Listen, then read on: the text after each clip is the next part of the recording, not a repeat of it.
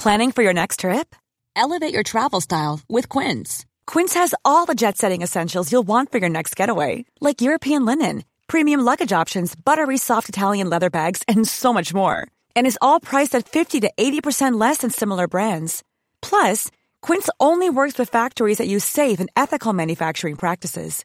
Pack your bags with high-quality essentials you'll be wearing for vacations to come with Quince. Go to quince.com slash pack for free shipping and 365-day returns. Por que tanto cuidado em se receber alguém à comunhão? Primeira parte. Livro de Atos capítulo 9. Comentário de Emaro Persona. Eu gostaria de voltar só um pouquinho no nosso capítulo. Atos capítulo 9 o versículo 26, tem um princípio importante aqui. Eu não sei se isso foi comentado numa outra reunião.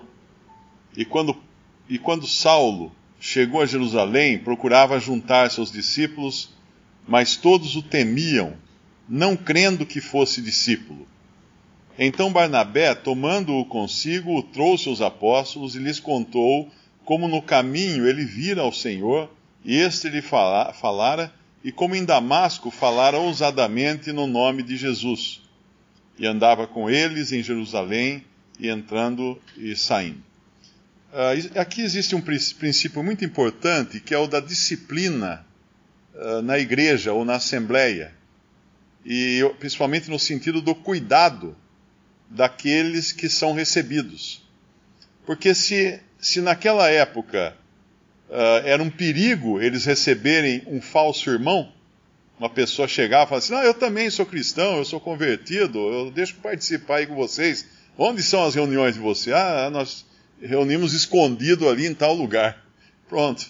Era como convidar um, um agente secreto nazista para uma reunião do, do, do, pessoal da resistência na França na Segunda Guerra Mundial.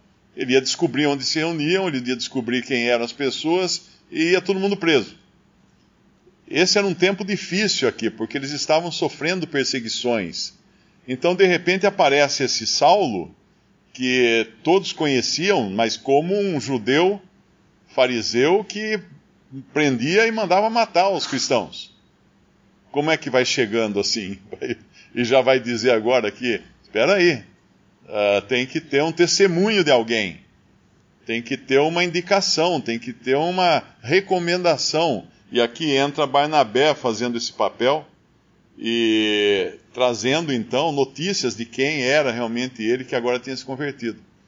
Se naquela época já era preciso usar cartas de recomendação para aqueles que chegavam de outras assembleias, e era preciso também avaliar os que eram recebidos à comunhão, Hoje, mais ainda.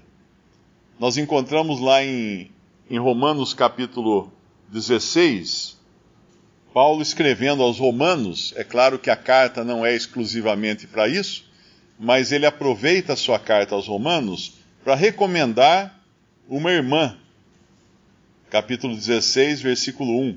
Recomendo-vos, pois, Febe, nossa irmã, a qual serve na igreja que está em Sencreia, para que a recebais no Senhor como convém aos santos, e a ajudeis em qualquer coisa que de vós necessitar, porque tenho hospedado a muitos, como também a mim mesmo. Isso aqui é uma recomendação, isso aqui já dava a segurança necessária para que aqueles santos em Roma recebessem essa febre que devia estar visitando lá, ela servia na igreja que estava em Sencreia e devia estar indo lá visitar os irmãos ou se mudando para Roma. Mas então isso era importante, para não acontecer uh, de colocar em risco os irmãos. Agora é importante entender que naquele tempo, a entrada de um falso no meio dos cristãos não colocava em risco apenas a doutrina, como já era um problema sério isso, né? Mas colocava em risco a vida das pessoas. Porque Satanás estava numa época em que ele, ele atuava como leão como leão eh, rodeando, querendo atacar. Então, o maior risco que eles corriam era um risco de, de, físico mesmo, o risco de perseguição, de prisão, de morte, de tortura e tudo mais. Hoje, pelo menos no nosso país, nós não temos esse risco. Você, uh, uma pessoa entrar aqui para denunciar que nós estamos reunidos. Ninguém vai fazer nada com isso, porque tem cristão para todo lado. Mas hoje Satanás, se ele não atua tanto, tanto como atuava no passado, como um leão, buscando a quem devorar, hoje ele atua como anjo de luz. E os seus ministros como ministros de justiça, como fala na carta aos Coríntios.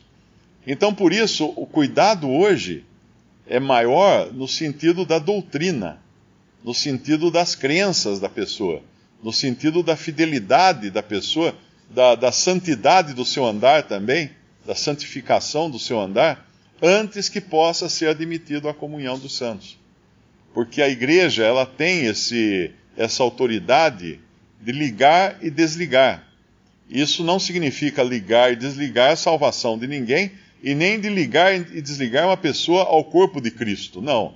Quem liga alguém ao corpo de Cristo, quem acrescenta alguém à igreja, que é o corpo de Cristo, é o próprio Senhor, como nós vemos em Atos 2, que acrescentava dia a dia à igreja aqueles que haviam de ser salvos. O Senhor fazia isso. Uh, agora, lá em Mateus 18, uh, 18 20, fala que a, a, foi dado à Assembleia o poder de ligar e desligar. E o que fosse ligado e desligado na terra seria sancionado no céu. Ou seja, seria ligado e desligado no céu. O céu reconheceria como válida essa, essa tomada de decisão na terra. Quando a gente lê a palavra ligar e desligar, é mais fácil de entender se nós pensarmos em decidir e voltar atrás numa decisão.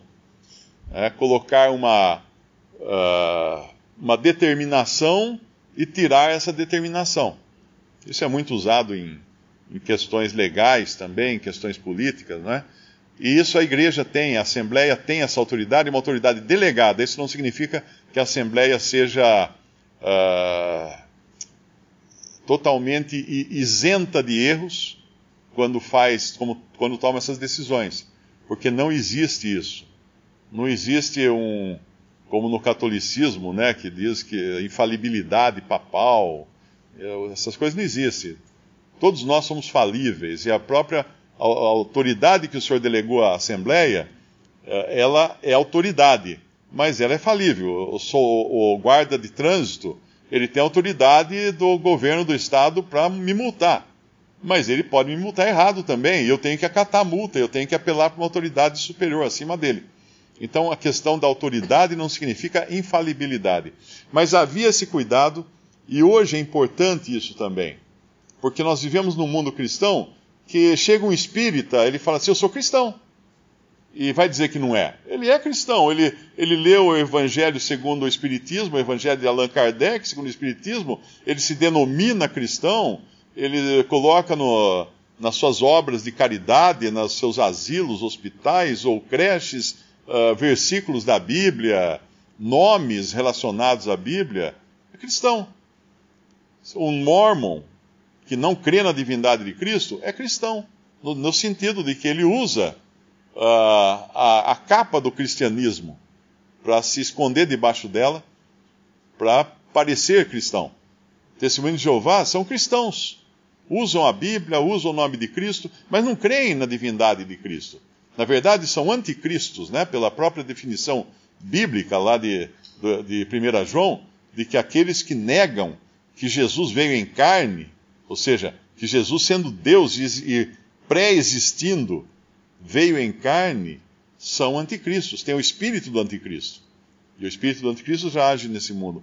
Então, esse cuidado hoje nós temos que ter, para que não, não haja entrada de lobos como Paulo mesmo depois ele diria ah, em Atos, no próprio livro de Atos, capítulo 20, ele falaria do que iria acontecer depois da partida dos apóstolos.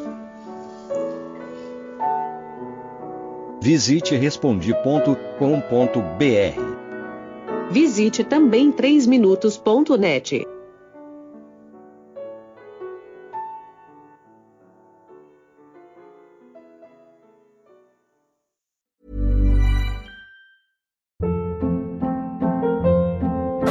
Hold up. What was that? Boring. No flavor. That was as bad as those leftovers you ate all week. Kiki Palmer here, and it's time to say hello to something fresh and guilt-free. Hello Fresh. Jazz up dinner with pecan-crusted chicken or garlic butter shrimp scampi. Now that's music to my mouth. Hello Fresh. Let's get this dinner party started. Discover all the delicious possibilities at hellofresh.com.